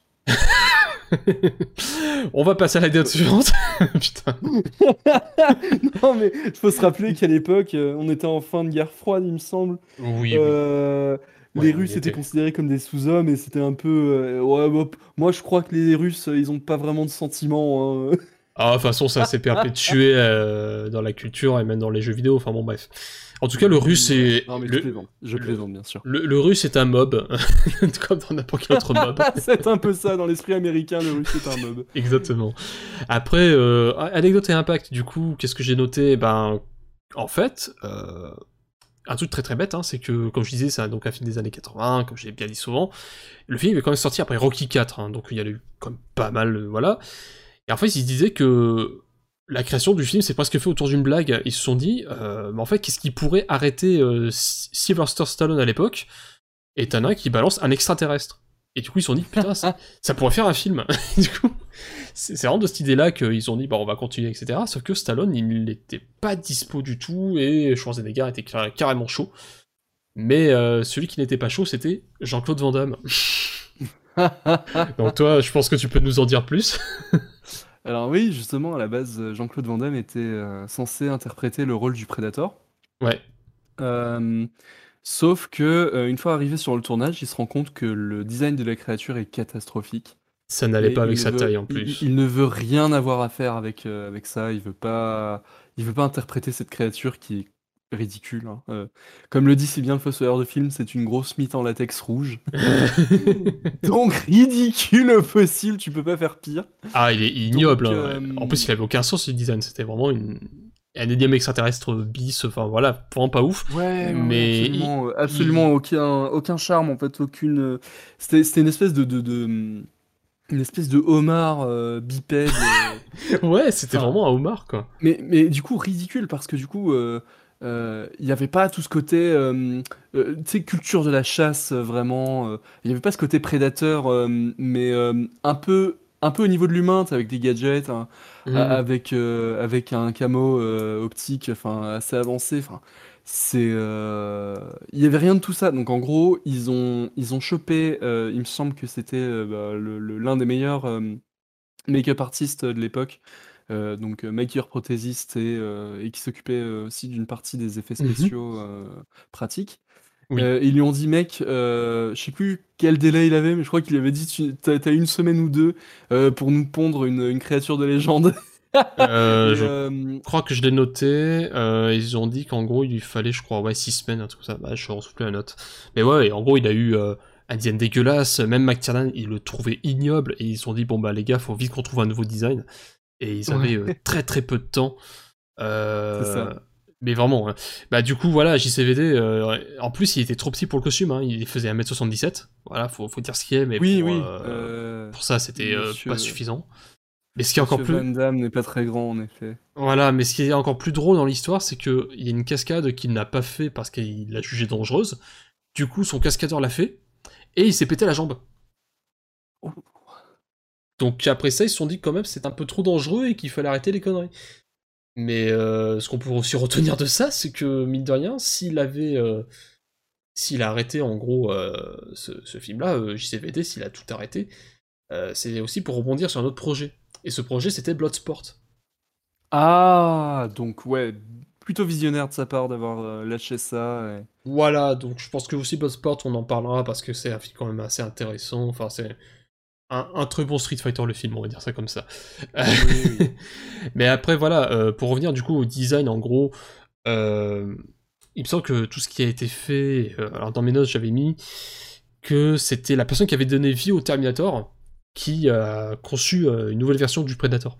Et c'est notamment Stan Winston qui, qui, a- qui avait fait un design, il avait fait une Ah bah peinture. oui, mais voilà, mais c'est lui. Voilà, voilà, Stan Winston qui a C'est- fait une peinture sur un guerrier Rastafari, et dont il s'est inspiré euh, de, de l'Alien de James Cameron. Euh, D'ailleurs, il s'était retrouvé dans le même avion, hein, voilà, pour l'anecdote ultime, il s'est retrouvé dans le même Ah. avion que James Cameron. Il était en Quel- train de parler de son design. hasard. Voilà, comme par hasard. Et euh, bon, après, il y a plein d'histoires sur ça, de comme quoi les gens, ils sont un petit peu au forcing, euh, ils savent que telle personne va aller dans l'avion, et comme par hasard, il est dans l'avion, et comme par hasard, je suis assis à côté de lui. Enfin voilà, il y a vraiment plein d'histoires sur ça qui sont fascinantes, et on n'en parlera pas là pour le moment. Mais en gros, euh, James Cameron euh, lui a suggéré de, de s'inspirer de l'Alien, donc vraiment de Alien, euh, le huitième passager, et de rajouter euh, ces fameuses dreadlocks en fait, qui donnent ce côté euh, très euh, bah, extraterrestre en quelque sorte. Très voilà. Ah non, mais justement, ça, ça, ça- ça rajoute un côté, une espèce de côté tribal, euh, euh, chasseur euh, primitif, entre guillemets. C'est ça. Bah, D'ailleurs, ils appellent ça des mandibules. Voilà. Le, le terme exact pour les, les dreadlocks, c'est C'est des mandibules. c'est pas pour sa mâchoire Attends. qu'il a des mandibules? Enfin, Ah si si, non, je suis beaucoup, je suis nul. D- D'ailleurs, Oui. euh, j'y repense, mais le, le côté euh, mandibule, euh, ça, en fait, le Predator a énormément inspiré euh, le design des élites, enfin les Sangheili dans Halo. oui, complètement. Oh, bah, de toute façon, on est là-dedans, hein. c'est carrément ça. Ouais, ouais, ouais. ouais. D'ailleurs, est-ce que tu savais combien mesurait le l'acteur euh, qui joue le Predator? Ah, il, fait, il doit faire dans les 2 mètres, un truc comme ça, parce que il- au moment il, surlè- il soulève Schwarzy, euh, il lui fait quitter les pieds du sol. euh. Ouais, c'est presque ridicule. Hein. À un moment donné, il lui fait une frappe, euh, il tourne sa tête, il le frappe deux fois. Tu es en mode, ok, c'est vraiment un sac à patates. Euh, bah, l'acteur, euh, donc Kevin Peter Hall, il, il mesurait 2m19. Ah ouais Ah, c'est- c'est- c'était vraiment un monstre. Le colosse Et on s'en rend pas compte parce que du coup, euh, vu qu'en fait le Predator a un... un- euh, c'est son masque qui est assez massif, vu Oui. qu'il est bardé de technologie, Oui. euh, ça, lui donne une, ça lui donne une stature assez ramassée, euh, presque trapue, alors qu'en fait c'est vrai qu'il est immense Ouais, quand tu le vois, euh, quand tu le vois de plein pied avec, avec du coup d'autres acteurs en fait, enfin notamment les scènes de fin avec Schwarzenegger. Ah, fou. ouais, il, il est grand. Schwarzen- Schwarzenegger est déjà grand lui-même, Oui. mais euh, ouais. Et là, t'as Ah. ça face à lui, tu fais, ok, donc il y a plus grand, il y a plus fort. Ok, d'accord. Euh, très bien. Ah, mais c'est- tout le propos du film. hein. D'ailleurs, faut savoir que l'acteur euh, qui donc euh, a pris le costume du Predator, il a interprété le rôle de Bigfoot dans Harry et Anderson. Donc voilà, je pense que le gars est, est destiné à jouer les, les gros monstres. Voilà. Donc, C'est peut-être lui qui, qui prend le costume CGI de, de Kong Skull Island ou de mais il y a des acteurs comme ça. Moi, je pense souvent à, par exemple, euh, euh, c'est Andy Serkis, par exemple, qui a fait Gollum. Oui, euh, qui, complètement. oui, lui bah oui. est, qui lui est devenu euh, en quelque sorte euh, euh, un acteur euh, spécialisé CGI, entre guillemets. Ouais. où il a incarné énormément de, de créatures en 3D, mais Mm. qui, qui l'anime extrêmement bien, enfin qui, à qui donne vie. Euh, je pense aussi à Hugo Weaving, Oui, bah oui, complètement. qui a joué. euh, lui, pour lui, c'est les héros masqués. Donc, euh, V pour Vendetta, euh, euh, le euh, Red Skull dans Captain America. Oui, Red. Skull, complètement, ouais. Donc voilà, excellent acteur. euh. Ouais, ouais, bon, de toute façon, il y en aurait plein d'autres à dire comme ça, mais ouais, c'est, c'est, je pense, après, je ne suis pas du tout espèce de gimmick sur comme ça. C'est vrai que là, j'aurais pu me renseigner sur l'acteur en soi, c'est un peu dommage, mais euh, en tout cas, son plus gros fait d'armes, c'est clairement Predator, hein, pour moi, donc euh, c'est pour ça Ah, que... C'est vrai que c'était une sacrée performance. Voilà. Euh, D'ailleurs, il, il avait donné un petit peu son avis euh, sur le tournage, hein, parce que comme on n'a pas... Enfin, il y aurait trop à en dire sur le film de toute manière, mais le tournage a été chaotique euh, bah, par le contexte de la jungle, de la chaleur, de la sueur constante, et on se doute bien qu'avec un costume pareil, ça devait être très compliqué pour lui, et Oh en oui. gros, il, de- il a dû retirer son costume toutes les deux heures, en s'entourant de Oh. poches de glace. Donc voilà le délire. Et surtout que... Dur. Donc euh, toute l'équipe, euh, toute l'équipe euh, de- d'effets spéciaux euh, constamment autour de lui, quoi. Ouais, complètement. Et en gros... c'est- pas le genre de costume que tu enfiles ou que tu retires tout seul. C'est ça. C'est quand même assez complexe, quoi. Complexe.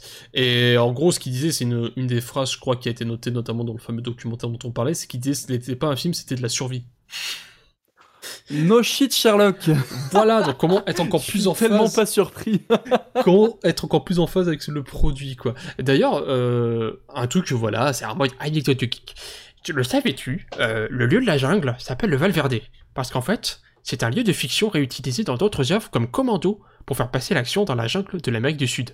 Mais on va pas nommer un lieu précis en Amérique du Sud pour pas créer de polémiques et de problèmes euh, territoriaux. Voilà. voilà, donc le Valverde, si tu l'entends. La Vallée Verte, voilà, tout simple, efficace, rapide. Donc si tu as envie de créer une œuvre de fiction euh, dans l'Amazonie, bah tu l'appelles Valverde. Voilà, tout simplement. et on va finir sur cette anecdote et après on va passer à la vie du peuple. Euh, la poignée de main entre Arnold et, et Karl, hein, qui est légendaire, qui est un même en soi, euh, elle est totalement volontaire dans son côté macho, euh, presque bah, du front, hein, où vraiment les mecs s'insultent. euh, euh, avec une énorme poignée de, de main musclée. Et euh, en fait, le monteur, donc euh, Mark Elfrich, il, s'est confessé dans une interview euh, faite par Empire. Et donc, je cite Cette scène est ridicule, ridiculement euh, macho. C'est exactement ce que voulait McTiernan. On savait que ce serait un de ces moments où le public roulerait des yeux et, et applaudirait en même temps. Et ça a marché. Le but était d'aller loin dans ces instants à faire que ce soit le plus musculeux possible. Tout était voulu. Bah, en vrai, euh, si c'est vrai que sur le moment, enfin après ça dépend de ton point de vue sur le, le- le rapport au corps ou le truc comme ça. Oui. Mais en, en vérité, moi j'ai plus vu ça comme ah. Alors déjà les deux personnages se connaissent et en fait ils entament une espèce de mini bras de fer et tu te rends compte qu'il y a une espèce de rivalité entre les deux, tu vois. Ouais, Donc, ça ils se fonctionne. connaissent. Il y a une espèce de bon ils se traitent de fils de pute et, euh, et, après, que- en fait tu te rends, tu te rends compte que euh, il y a un passif entre les deux Oui. et que c'est pas encore complètement terminé. Il y, a, il y a des histoires à régler entre les deux, tu vois. Et que du coup, euh, vu que Dylan va rejoindre euh, la brigade de Dutch, euh, tu sens qu'il y a moyen que ça crée des tensions avec l'équipe et tout, enfin, dans, dans les squads. Donc, voilà. en vérité, je trouve pas ça si con que ça. Ça a l'air con. con, mais en vérité, c'est, euh, euh, je, je trouve que c'était plutôt pertinent d'un point de vue, euh, d'un point de vue, bah, ce que ça veut bien montrer en fait entre Mais les deux personnages. Je suis complètement et entièrement d'accord avec toi. Ce, ce simple euh, handshake dit bien plus sur la relation des personnages que sur le fait que ce soit deux hommes musclés et puis basta quoi.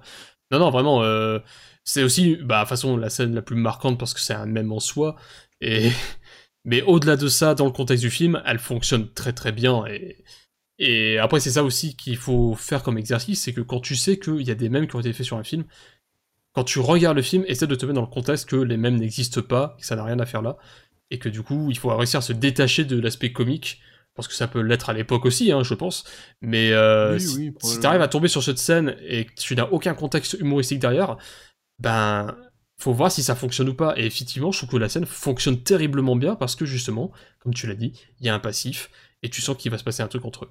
Et voilà. Que, moi, je trouve ça très cool et très pertinent. Et je te propose qu'on enchaîne du coup avec l'avis du peuple, avant qu'on donne notre avis à nous. Ouais. Alors, qu'est-ce que c'est que l'avis du peuple, vu que c'est la première euh, que l'on fait? Euh, En gros, je vais prendre deux avis horribles, les pires avis et les deux meilleurs avis que j'ai pu voir, les plus pertinents et qui vont rejoindre notre avis final. Euh, voilà. Alors attention, on va voir, on va juger de la pertinence, mais est-ce que, enfin, juste comme ça, parce que moi j'ai pas vu encore ceux que tu as choisi, euh, est-ce que, est-ce que tu as jugé euh, horrible ces, ces, ces avis parce qu'ils étaient pas d'accord avec toi, ou est-ce qu'ils sont complètement, euh, enfin, je sais pas, est-ce que les gens euh, donnent un peu leur avis ou? Eh bien, ouvre tes oreilles, tu vas comprendre. Vas-y, vas-y, je suis, je suis tout oui, je suis curieux là. Alors je balance les noms, je m'en fous. Alors c'est un commentaire de Yuyu16. Alors je n'ai pris que des avis hallucinés parce que je- j'estime que les critiques hallucinées sont les pires euh, de la planète et d'internet. Voilà. Alors Yuyu16 qui a mis qui a mis 0,5 étoiles sur 5. Film complètement nul et sans intérêt et super ennuyant. Aucune histoire, ou plus précisément une phrase d'histoire.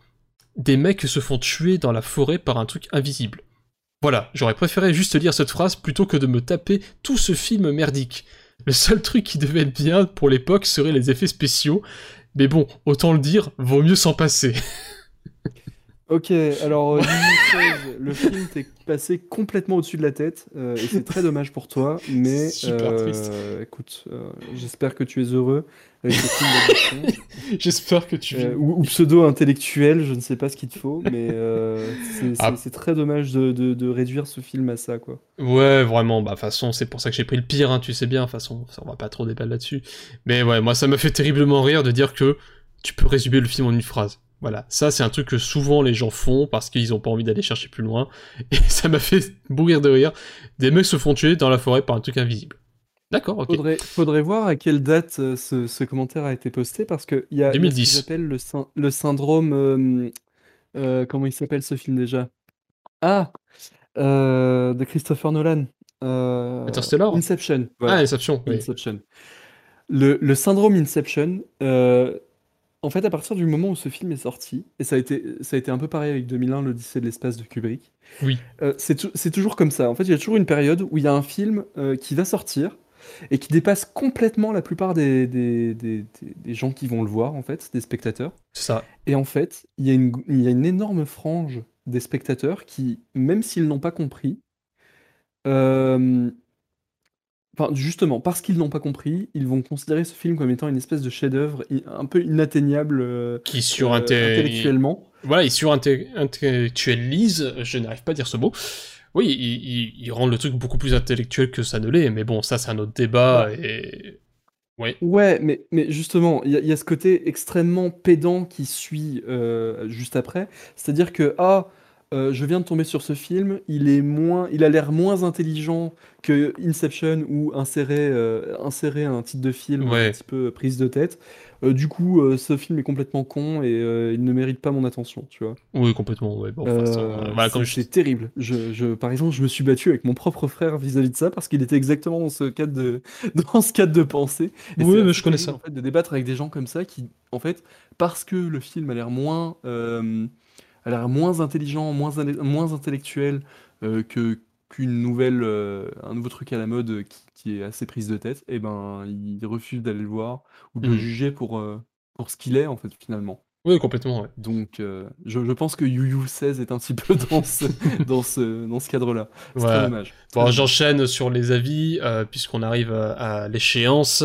Euh, du coup, ma culture geek, qui a lancé un petit com en 2008, a dit, sur 5 étoiles, Predator fut l'un des plus grands films de science-fiction des années 80. Deux personnes qui ont joué dans ce film sont devenues gouverneurs, Schwarzy et Gis Ventura, de bons effets spéciaux pour l'époque. Voilà, c'est juste ce côté... Bah, ce film est génial parce que t'as deux acteurs qui sont devenus gouverneurs. Moi, je trouve ça génial. c'est très réducteur, mais c'est assez vrai, quelque part. Et du coup, on va rejoindre sur la critique, euh, la très mauvaise critique de Gunbuster euh, qu'il a sorti en 2007 et qui est à 0,5 étoiles, lui aussi. Et nous voici avec ce que certains osent appeler le meilleur survival de tous les temps.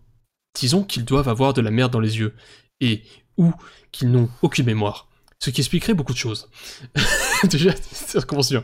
Il s'agit en fait d'un mélange de deux sagas ayant bien marché au cinéma, à savoir pour son ossature les deux premiers Rambo, et bien entendu la saga Alien.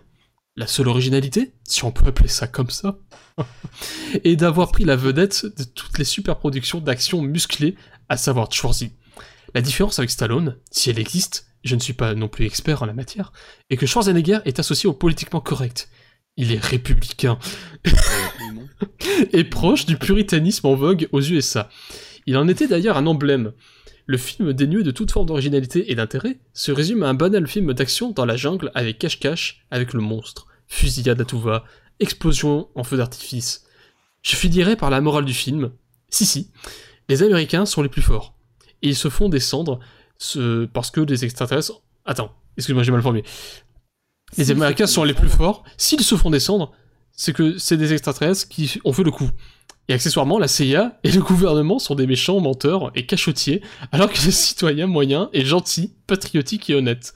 Ce qui m'a valu un certain fou rire à la fin du film. C'est tellement à côté de la plaque. Mais je oui. sais pas par où commencer. Non, bah de toute façon, Euh, on va déjà, pas... dire que Schwarzenegger est un républicain, c'est on ne peut plus faux.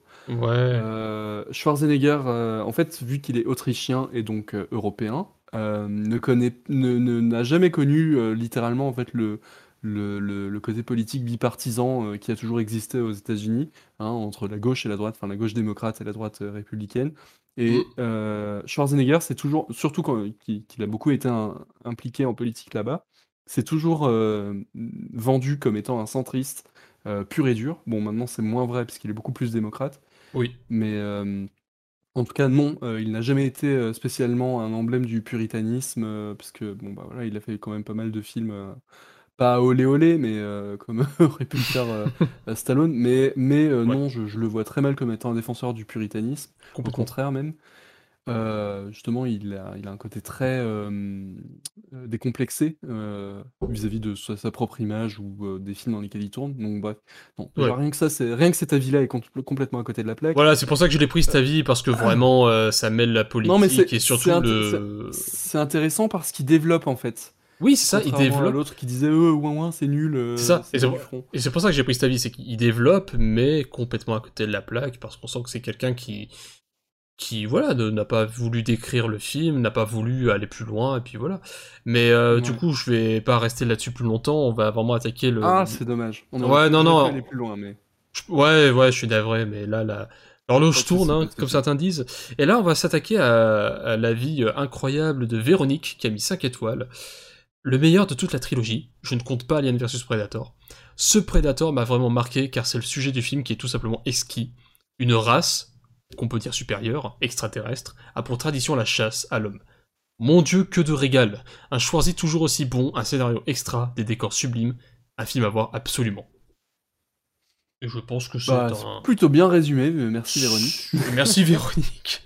Ouais, Véronique de 2011. Véronique 2011.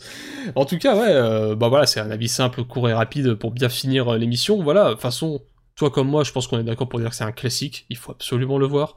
Un produit très intéressant et juste un des meilleurs films d'action de tous les temps. Euh, Voilà, je le dis haut et fort. Ouais. Si j'ai deux conseils du coup euh, Ah, pour, regarder ce film. Euh, alors un, un premier conseil pour le film et un autre conseil si jamais vous vous retrouvez dans cette situation-là.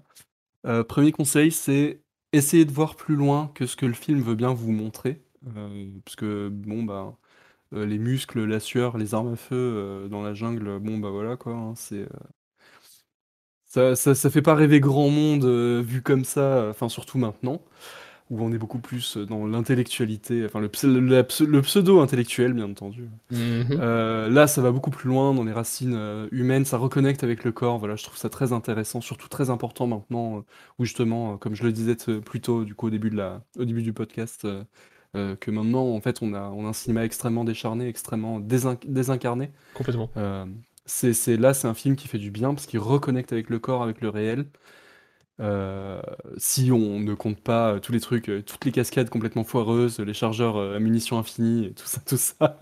Mais euh, ou, les, les- effets spéciaux pas toujours au top, même s'ils devaient être vraiment cool pour l'époque. On sent que c'était voilà. quand même expérimental. Enfin, voilà, là, tout ce Oui, qui oui, thermique, tout ce qui qui ont été tentés. En, vérité, quand, quand le mec disait euh, c'était pas très novateur, euh, en, en vérité, non, tu peux pas te fourrer le doigt plus loin euh, dans l'œil euh, que, que ça, parce que en vérité, ce film a tenté énormément de choses.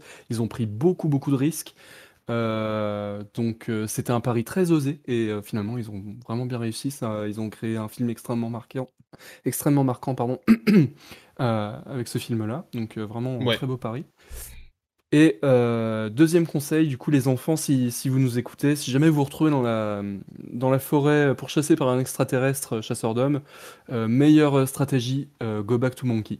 Re- Retour aux sources, voilà, n'oubliez pas votre côté bestial. Voilà, oula, attends, j'ai fait une, re- une réplique euh, d'un film Mortal Kombat, c'est chaud quand même. N'oublie pas ton côté Ah ouais. Au chapeau Je pense qu'on pourrait s'attaquer à Mortal Kombat aussi, qu'est-ce que t'en penses Ça pourrait être très marrant. Ça pourrait être très marrant. Mais du coup, voilà, c'était Sinoche et Bidoche, épisode 1 sur Predator. J'espère que ça vous a plu. J'espère que ça t'a plu, mon cher Chicken Sashili. Ah ouais, c'était terriblement euh, cool. Je, ça m'a fait vraiment beaucoup de bien de revoir ce film. Tu sens la, d'en rediscuter avec toi, c'était vraiment cool. tu sens la catharsis là le... hmm, Ouais, je sais pas. a- Oh oui Ah oui Ah, la sueur et tout. plus besoin de jouer à Doom là pour, euh, pour extérioriser là. je- C'est ah cathartique en effet. Du coup, si je finirais sur un conseil, c'est peut-être de nous suivre sur euh, le compte euh, Twitter euh, Les Looters. Le podcast va arriver sur toutes les plateformes qu'on connaît, donc Spotify, Apple Podcast, etc. Donc n'hésitez pas à nous suivre si ça vous a plu, à nous laisser un petit commentaire si vous avez votre avis sur le film. Et vous pouvez aussi nous conseiller un film dans la même veine, hein, pourquoi pas, hein, ça serait cool, même si on a Ah déjà carrément. toute une liste. En tout cas, voilà, c'était un réel plaisir et on a hâte de pouvoir revenir, euh, si en tout cas ça vous plaît. Ou en tout cas, bah, moi je suis chaud et partant pour la suite. Je ne sais pas Ah, Moi toi. aussi, hein, de ouf. Ah, ça c'est bon ça. En tout cas, on se retrouvera pour une nouvelle bouffe et une nouvelle séance. Des gros bisous à tous et cultivez-vous. Bye